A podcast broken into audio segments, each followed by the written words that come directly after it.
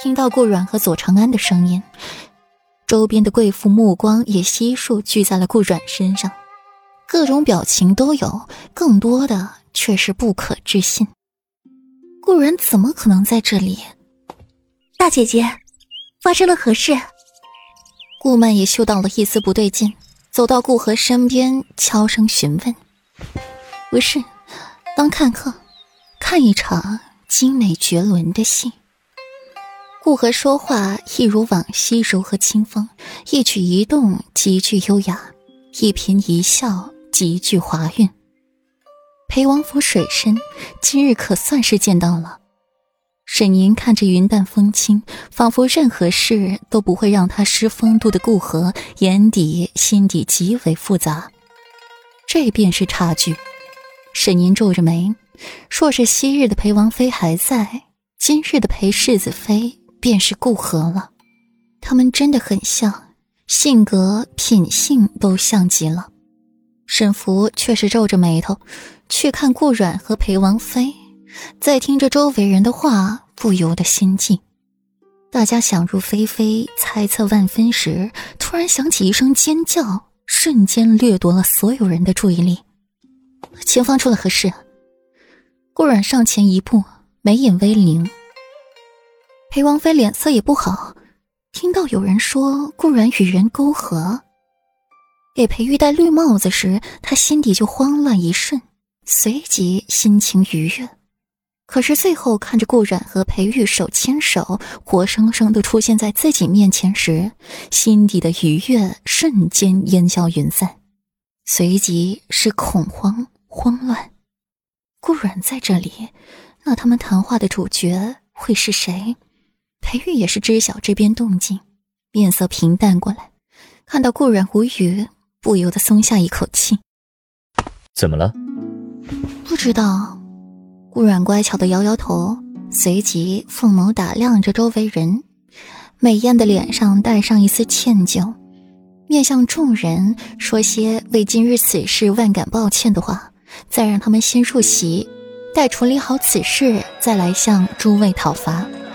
用着俏皮话的语气说，倒迎来不少人的欢声笑语，脸色也逐渐好转，纷纷说世子妃言重。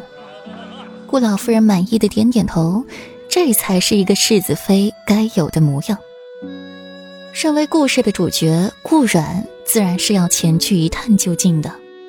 裴王妃作为主母，自是也要过去查看一番，而裴玉。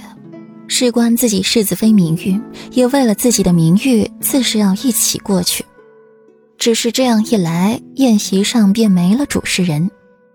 顾阮蹙着眉，还在发烦，老王妃却是站了出来，由她主持，倒也不失了礼节风范。老王妃带着笑意邀着众人入席，眸光却是落在了顾阮身上，愈发的深邃了，唇角高高扬起。流露出一抹满意。一行人浩浩荡荡的去了那间小屋子，听着里面的声音，均是脸色一变。